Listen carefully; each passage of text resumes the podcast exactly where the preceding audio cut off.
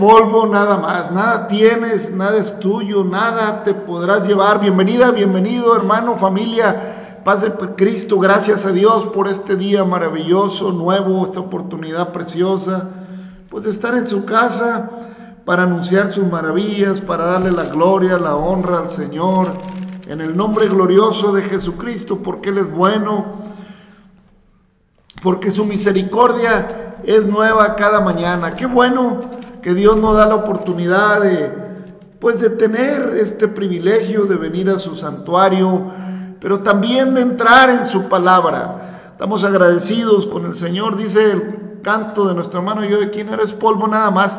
Casi nadie quiere saber de esos cantos, casi nadie quiere escuchar. A lo mejor el ritmo norteño, muy mexicano, muy eh, propio de, de, la región norte de México, eh, no, no, hoy en día no es tan, aunque hoy se escucha de todo en el mundo, pero estos cantos pues son de hace muchos años, aunque en esencia pues el Señor es el mismo ayer y hoy por los siglos, por lo tanto pues siguen tan vigentes como cuando se grabaron, eres polvo nada más, y es que así dice la Biblia, así le dijo el Señor allá en Génesis, Polvo eres y al polvo volverás. Eres polvo nada más.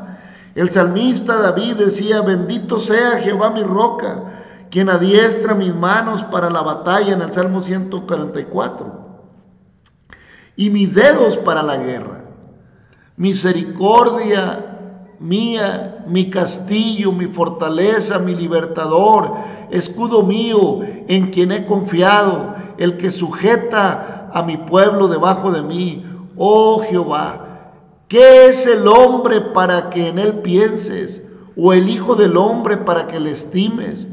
El hombre es semejante a la vanidad, sus días son como la sombra que pasa. Oh Jehová, inclina tus cielos y desciende. Toca los montes y humen, despide relámpagos y disípalos. Envía tus saetas y túrbalos. Envía tu mano desde lo alto, redímeme y sácame de las muchas aguas, eh, de, la, de la mano de los hombres extraños cuya boca habla vanidad y cuya diestra es diestra de mentira. Oh Dios, a ti cantaré cántico nuevo, cantaré a ti con Oh Dios, a ti cantaré cántico nuevo, con salterio, con decacordio cantaré a ti. Tú, el que da victoria a los reyes, el que rescata de la maligna espada a David su siervo. Rescátame y líbrame de la mano de los hombres extraños cuya boca habla vanidad y cuya diestra es diestra de, de mentira. Sean nuestros hijos como plantas crecidas en su juventud, nuestras hijas como esquinas labradas, eh, como las de un palacio, nuestros graneros llenos, provistos de toda suerte de grano, nuestros ganados que se multipliquen a millares y decenas de millares en nuestros campos. Nuestros bueyes estén fuertes para el trabajo, no tengamos asalto, ni que hacer salida, ni grito de alarma en nuestras plazas, Bienaventurado el pueblo que tiene esto. Bienaventurado el pueblo cuyo Dios es Jehová. Qué maravillosa oración, hermanos del rey David en el Salmo 144. Qué, qué interesante, hermanos, la postura de David ante el Señor. Oh Jehová, ¿qué es el hombre para que en él pienses? ¿O el Hijo del hombre para que lo estimes?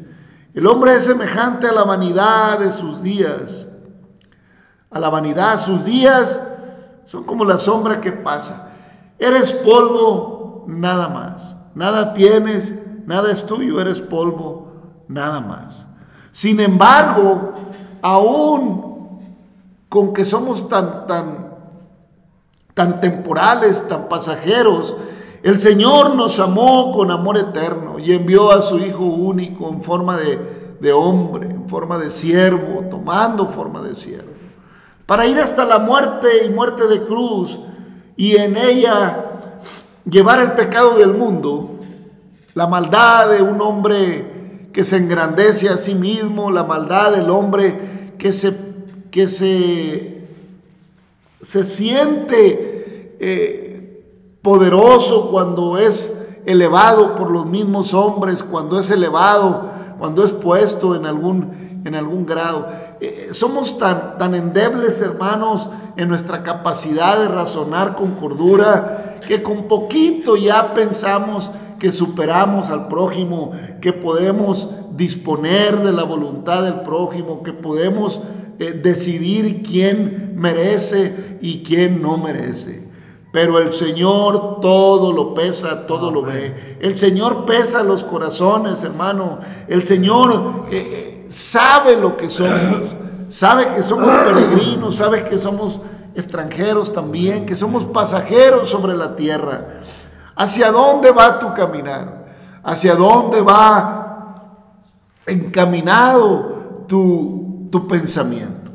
Hoy en día vivimos en una sociedad convulsiva, en una sociedad eh, donde poco se piensa, la verdad, poco, poco se razona sobre, sobre la eternidad. Hoy en día, hermanos, se piensa que la oportunidad eh, de de ser algo es solamente la existencia temporal. Se piensa que hay que eh, lograr el éxito a como dé lugar, como sea, hay que buscar disfrutar la vida desde un concepto muy terrenal. Hoy en día, hermanos, hay mucha vanidad. Y por eso lo dice David también en su meditación. El hombre es semejante a la vanidad. Sus días son como la sombra que pasa. Te tengo que decir algo, mi amigo, que estás pasando por aquí, amiga. Gracias por descargar estos podcasts. Si ya tienes una relación con el Señor, si ya le has entregado tu vida al Señor, si el nombre de Jesucristo ha sido invocado sobre ti, si has pactado con Él, si, si lo has aceptado como tu único y suficiente Salvador y caminas buscando cada día crecer en el conocimiento de su verdad, felicidades. Y, si estás pasando por aquí de casualidad entre tu navegar eh, en las redes o en el internet, en el Spotify o en alguna plataforma o en Google Caso, en Apple Caso, en cualquiera de las plataformas de podcast, eh, te encontraste con nosotros. Gracias primero por, por detenerte un momento. Y me encantaría que pudieras eh, dedicar, dedicar, que nos pudieras dar, regalar de tu tiempo 20, 30 minutos y que posteriormente pudieras escuchar mm, los demás episodios que hemos eh, puesto en este podcast eh, para que conozcas desde una perspectiva de todo corazón sencilla lo que la palabra va diciendo y se ha movido en tu corazón a, buscar una relación con el Señor. Mira, el rey David eh, logró, a pesar de los pesares, logró esa relación maravillosa con Dios, que no la forjó como rey. El rey David logró una relación preciosa con Dios que no se forjó eh, en su reinado, que no se forjó en la guerra. No, es una relación que se forjó eh, prácticamente en su infancia prácticamente en su niñez, cuando era un pastorcillo de ovejas y de cabras, cuando navegaba en las noches frías del desierto y en los soles quemantes eh, del, ardor del desierto. Ahí en esa soledad, eh, ajeno a lo que pasaba entre el pueblo, porque él andaba, casi siempre salía antes que amaneciera y regresaba al anochecer o tal vez muchas veces dormía en el campo eh, con, eh, con, el cielo como cobija, allá contemplando la grandeza del Señor. Y eso lo llevó a David a pensar en, en, lo vano que somos como seres humanos y en la grandeza que es, que es el Señor, en lo grande, en lo todopoderoso, en lo omnipotente que el Dios de Abraham que él conocía y empezó a forjar una relación con Él en la reflexión, en, meditar en la vida.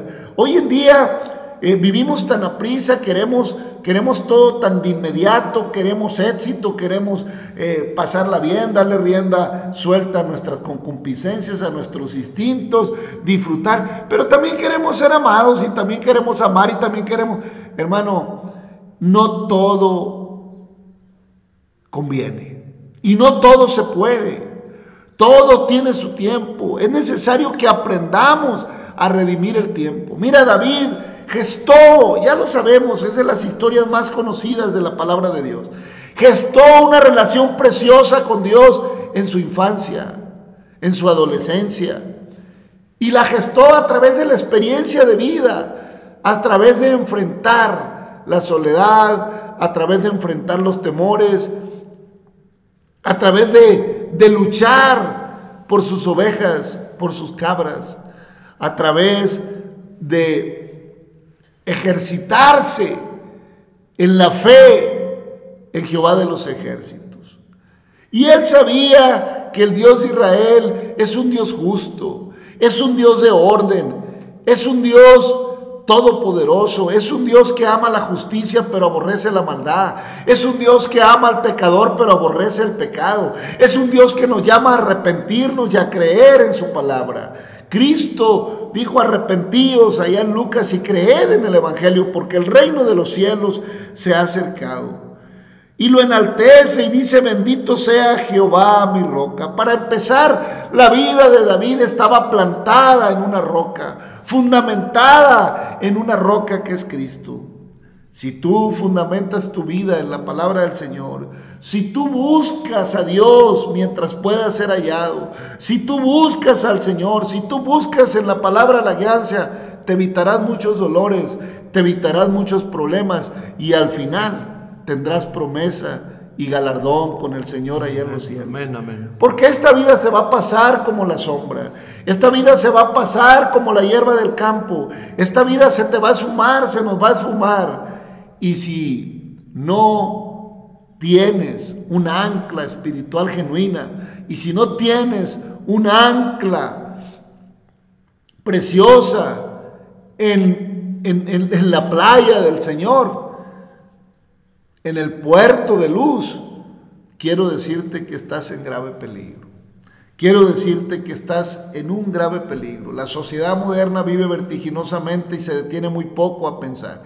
Es más religiosa que nunca, es más supersticiosa que nunca. Confía en simbolismo, confía en aquello, confía en lo otro. Se, se, llena de cosas, pero no ha aprendido o se ha olvidado, como se olvidó Israel, de la confianza en el Dios de la vida en el que nos hizo y no nosotros a nosotros mismos. Bendito sea Jehová mi roca, quien adiestra mis manos para la batalla y mis dedos para la guerra.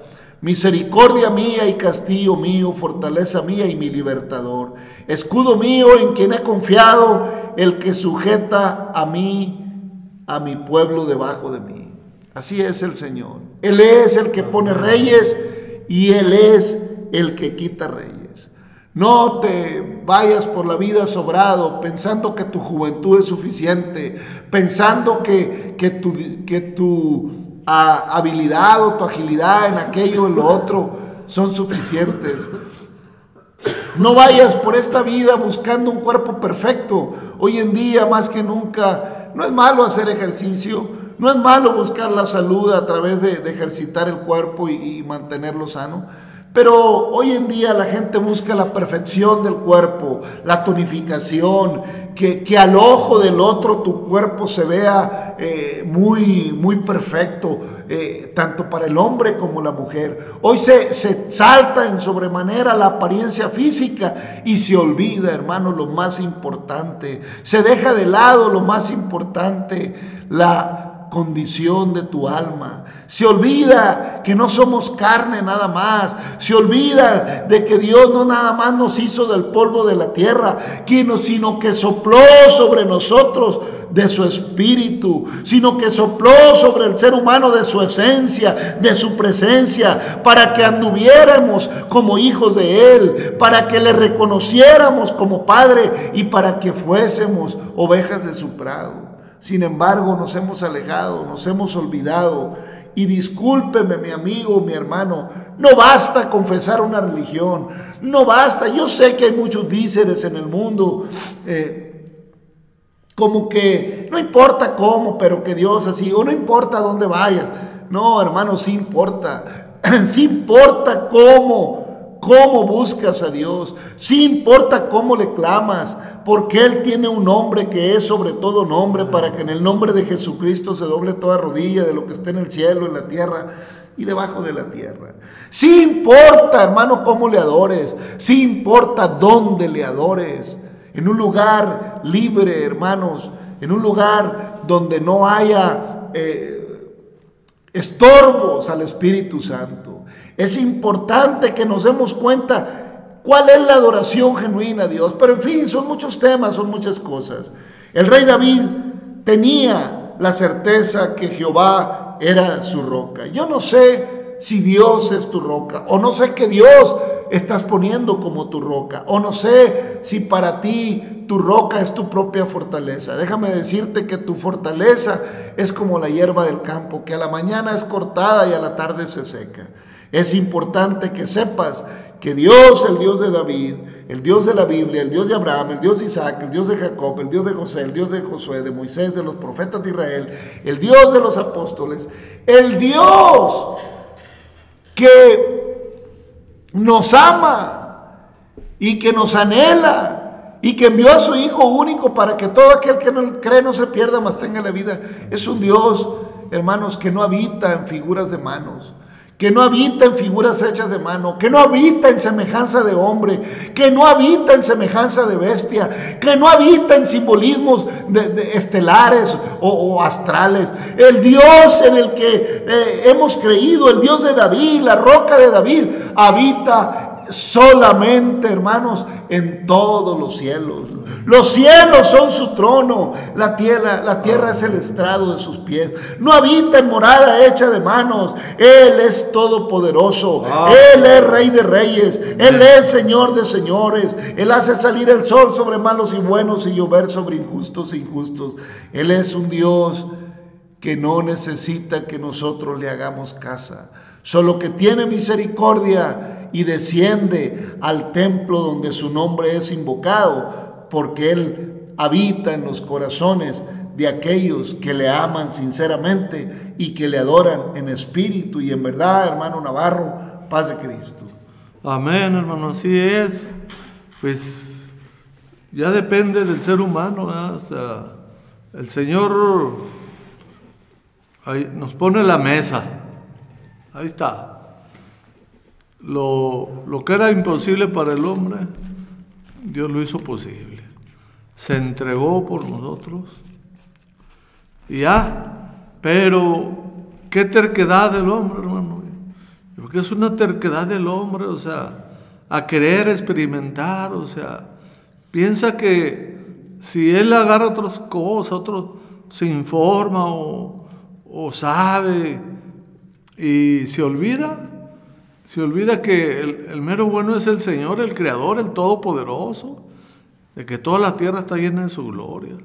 Si el hombre constantemente, desde que amanece hasta que anochece, se entregara de corazón y le diera la honra y la gloria al Señor, yo le aseguro que de otra manera las cosas pues fueran muy diferentes con nosotros los humanos y la relación con Dios. Pero no, ya lo levantamos, ya le hicimos, ya y adelante y a veces se nos olvida ponernos en las manos de Dios y allí es donde realmente empieza a descomponerse el hombre. Pero si usted sale cubierto y con la dirección de Dios, yo le aseguro que todo sería diferente. Amén, hermano, amén. Mire, estamos allá en el libro de jueces, capítulo 9, y leímos una parte de la historia que está ahí. Eh, leímos donde Abimelech, hijo de Jerobal, o sea, de Gedeón, pero de, una, de, la concubina de Gedeón.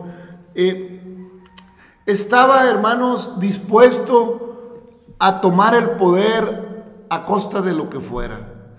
Abimelech anhelaba poder. Abimelech no le parecía que hubiera una eh, pues que hubiera una especie de, consenso eh, entre los 70 hijos de Gedeón. No le parecía eso. Él quería apoderarse, él quería tomar el poder, él quería proclamarse rey de, su pueblo para ejercer un poder, porque eh, él siempre vivía tal vez eh, sintiéndose menos por ser hijo de la concubina de Gedeón. Eh, es que, hermanos, los errores que cometemos como seres humanos van teniendo consecuencias en el futuro. A veces se nos hace fácil. Gedeón tuvo muchas mujeres, tuvo 70 hijos y tuvo una concubina y de ella nació Abimelech. Y todo esto, hermanos, el desorden que a veces tenemos de vida eh, nos trae, trae consecuencias a la larga. Ahora Abimelech siente que él debe ser el rey sobre, sobre sus hermanos. Entonces, eh, probablemente se sentía menospreciado, aunque no lo fuera, es que así, así somos los seres humanos. Si aún en una casa normal, donde están papá, mamá y los hijos, no falta el hijo, la hija, que es que a mí no me quieren, es que quieren más a Mangano, que quieren más a fulana. Siempre hay esas sensaciones en alguno de los hijos, de las hijas, que siente que es más querido uno que el otro. Y ahí, hermanos, es donde debe venir la sabiduría de Dios y entender. Y es que como hijos tenemos que entender también una cosa, hermanos. No es que papá o mamá nos quiera más. Es que hay hijos, hay hijas que tienen derecho a más privilegios porque, porque, porque son mejores.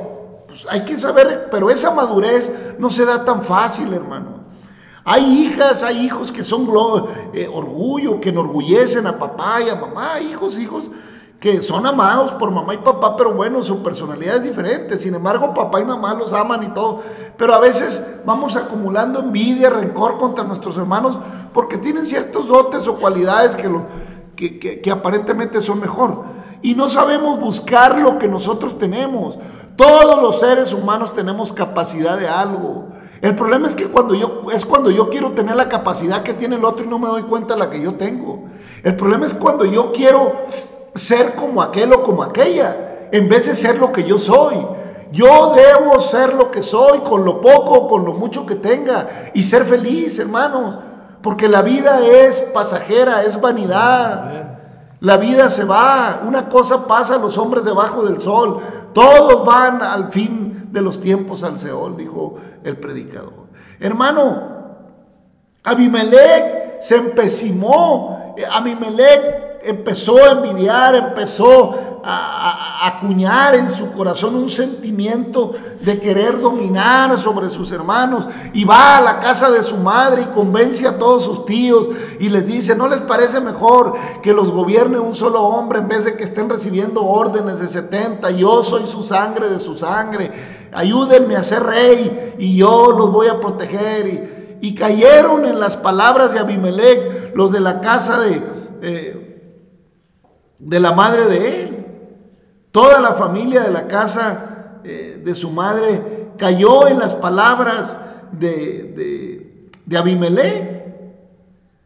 Y entonces eh, lo hicieron rey, lo apoyaron y le dieron 70 ciclos de plata del, del, templo de, de Baal Berit, con los cuales Abimelech alquiló hombres ociosos y vagamundos que le siguieron.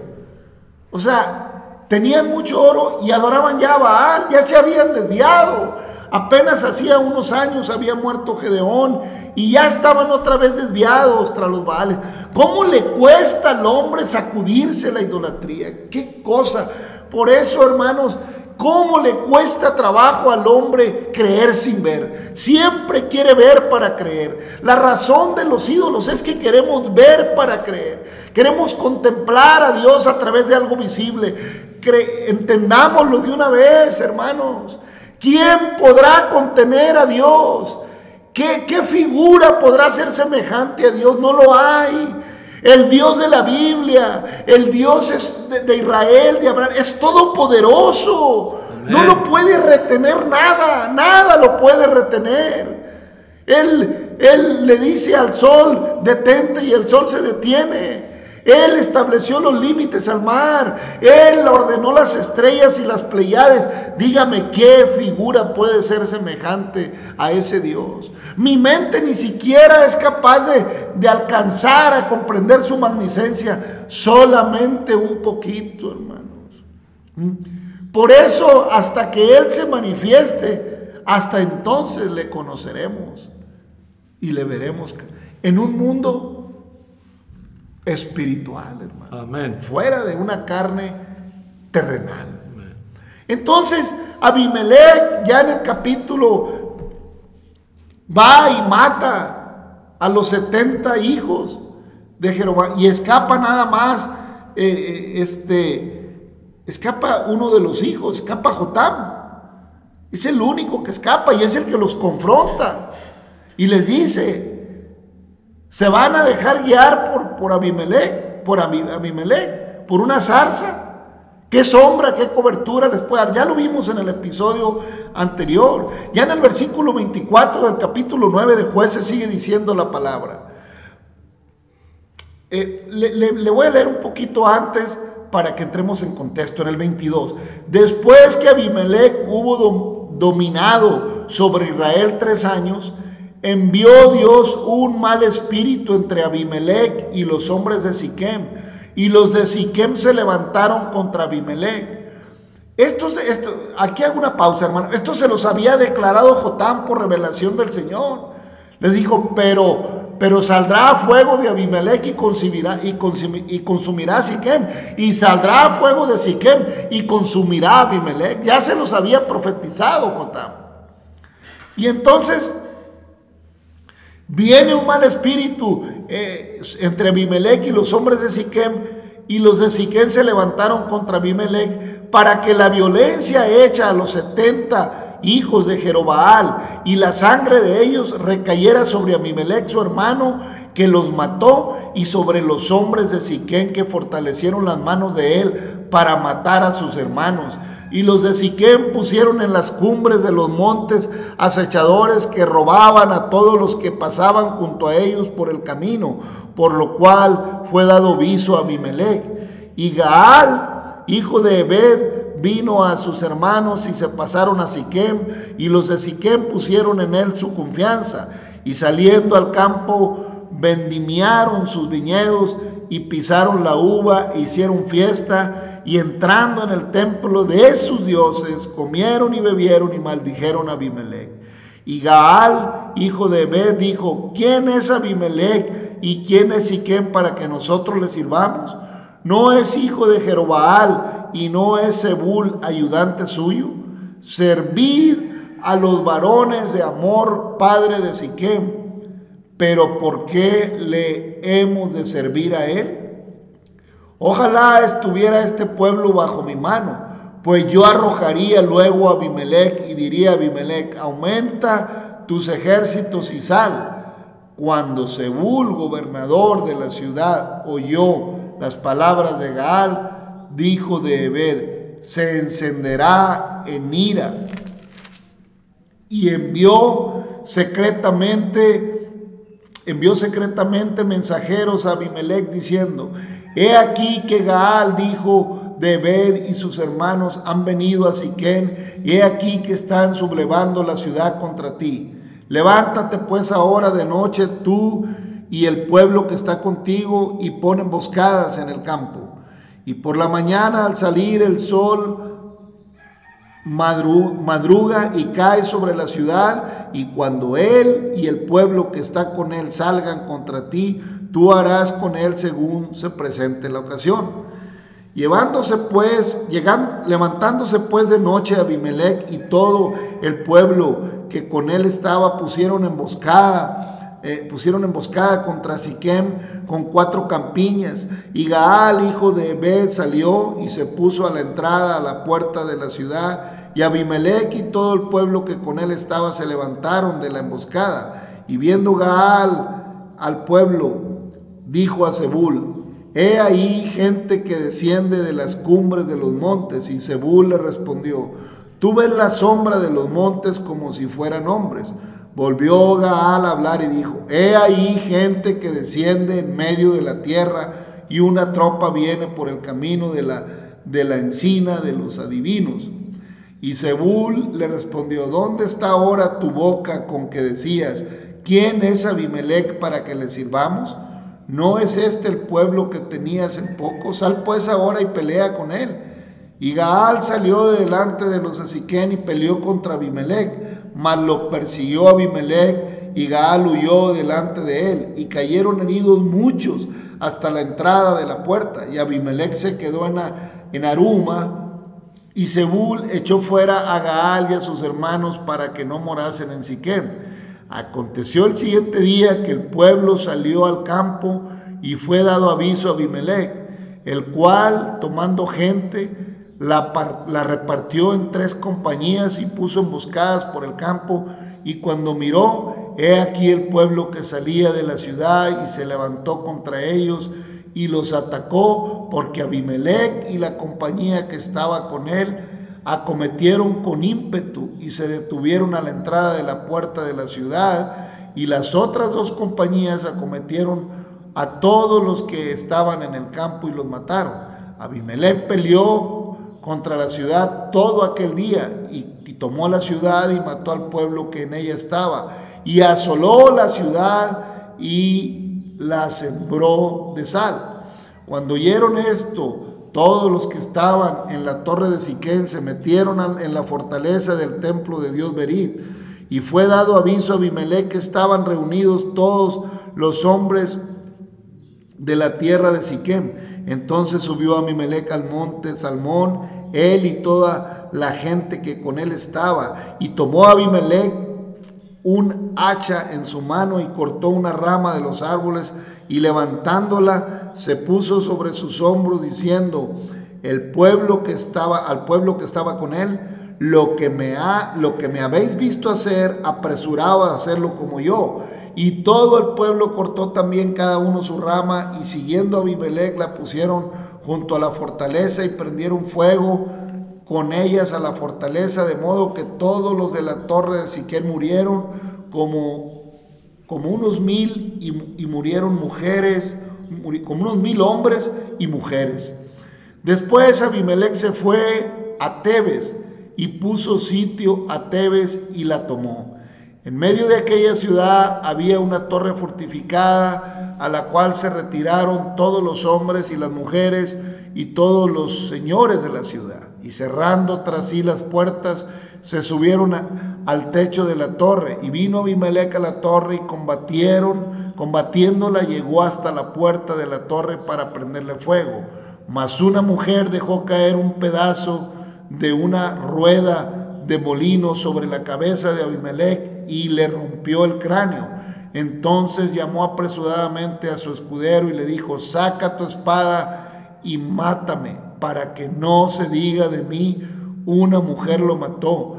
Y su escudero le atravesó y murió. Y cuando los israelitas vieron muerto a Abimelech, se fueron cada uno a su casa. Así pagó Dios a Abimelech el mal que hizo contra su padre, matando a sus setenta hermanos.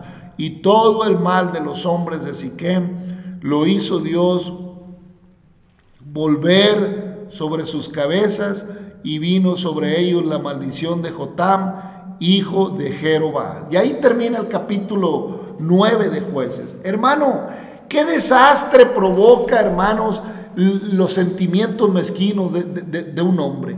Qué desastre provocó Abimelech, hermanos, por sentir ese odio contra sus hermanos, por sentir esos complejos, por sentirse menos, por permitir que el enemigo del alma entrara, que la amargura o que los, o que los deseos eh, eh, malos, hermanos, que la envidia, que la, la codicia y todos esos deseos entraran a su corazón provocó, hermanos, eh, que, que, convenciera a la parte de la familia de su madre y combatiera contra sus hermanos de padre y los matara de una manera cruel, de una manera eh, traicionera, engañosa, hermanos, y provocara ira a Dios con sus acciones. Y también el pueblo estaba entregado también otra vez a dioses falsos, hermanos. Es un desorden cuando es un desorden cuando Dios está lejos del corazón del hombre. Es un desorden cuando el hombre vive guiado por, por sus instintos, por sus eh, deseos perversos de lograr grandeza, de lograr riqueza, de lograr fama. Sin embargo, hermanos, cuando Dios está en el corazón del hombre, como lo estaba en el corazón de David, que lo tenía por roca, le daba sabiduría y sujetaba al pueblo debajo de él. Cuando Dios pone, no hay quien quite, hermanos, pero cuando Dios quita, no hay quien ponga. Así que Abimelech llevó al pueblo a una situación, hermanos, deplorable, a un derramamiento de sangre innecesario y murieron, hermanos, miles y miles de personas a causa de los sentimientos equivocados de un hombre. Qué lamentable, y eso sigue pasando en, nuestra, en nuestro tiempo. Eh, los hombres que están en poder, guiados por sentimientos de poder, y dicen creer en Dios, y dicen eh, tener justicia, y dicen que son, hermanos, ese es el error del hombre, ese es el error nuestro de la humanidad, que nos convertimos en, en, en, en, en autojustificados nosotros mismos, justificamos nuestras acciones eh, y las ponemos todavía aparentemente delante de Dios. Déjeme le digo una cosa, todo está siendo anotado en las memorias del Señor. Todas las injusticias que se dan día con día debajo del sol están delante de Dios. Y todo eso que los hombres hacen aparente en nombre de Dios. Y según ellos que creen en Dios, invocan a, veces eh, a Dios, pero a dioses hermanos eh, que aparentan que supuestamente, pero no conocen al Dios verdadero. No están respetando al Dios genuino. No están respetando al Dios de la verdad. Eh, quieren utilizar su nombre, quieren utilizar eh, su historia. A veces se aprovechan de historia, pero solamente nos volvemos religiosos, solamente el hombre se vuelve en banderas religiosas y es llevado por sus propios pensamientos a acciones y situaciones que derraman sangre, que contraponen los pueblos y que se derrama mucha sangre inocente. Sin embargo, habrá juicio, así como hubo juicio sobre Abimelech y sobre Amalek y todo el pueblo que lo y Siquem y el pueblo que lo apoyó. Así habrá juicio, ya lo dijimos en el episodio anterior, sobre todos los pueblos de la tierra, por cuanto dijimos que creíamos en Dios, pero al final del día teníamos templos por todos lados a los Baales, como los tenía Israel, y el juicio de Dios vino sobre de ellos.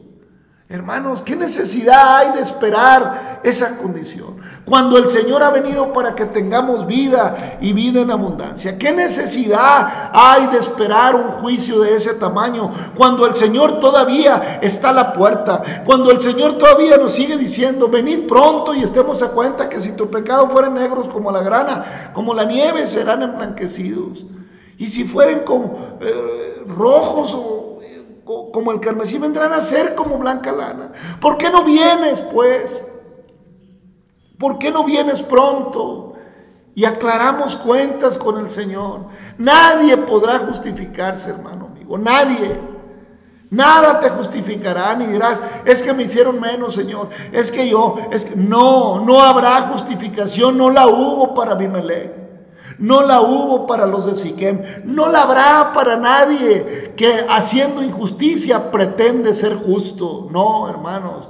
Porque el Señor es el único que hace justicia. Él es el que pone reyes. Él es el que quita reyes. Mía es la venganza, dice el Señor. Yo daré el pago. No tomes atribuciones que no te corresponden. Si ponemos a Jehová por por roca, si el Señor es nuestro pronto auxilio, si le servimos al Señor en espíritu y en verdad, Él hará, hermanos, que nuestra vida sea fructífera y que aunque vamos por esta tierra pasando muy, muy temporalmente, el Señor ha preparado una morada no hecha de mano en los cielos, donde ha prometido que ha de morar con los que son de Él, hermano Navarro, paz de Cristo. Amén, hermano. Así es, hermano, no hay vuelta de hoja. Todo está puesto. Por eso dice los evangelios, y ahí la hacha está puesta a la raíz del árbol, o sea, ya para atrás no se vale, no se puede. ¿Cómo le hace? Así es que el día de salvación para mí es hoy. Amén, hermano. Hoy es el día de salvación. Te damos gracias, Señor, por tu misericordia, por tu amor, por la oportunidad que nos das de venir a tu palabra, de entrar en ella. Bendice a nuestras amigas, amigos. Bendice a tu pueblo de Israel, a tu iglesia. Bendice a la humanidad. Ten misericordia, Señor, de los que has de tener misericordia. Gracias por este tiempo, por esta oportunidad. Derrama bendición. Reprende, Señor, todo mal, toda enfermedad. Reprende toda guerra, toda inmundicia en el nombre de Jesucristo. Ten misericordia, Señor, porque tú eres bueno. Familia, amigo, gracias. Dios le bendiga. Que nuestro Señor Jesucristo le dé paz, le dé bendición y tenga de usted misericordia. Dios le bendiga, familia. Hasta mañana.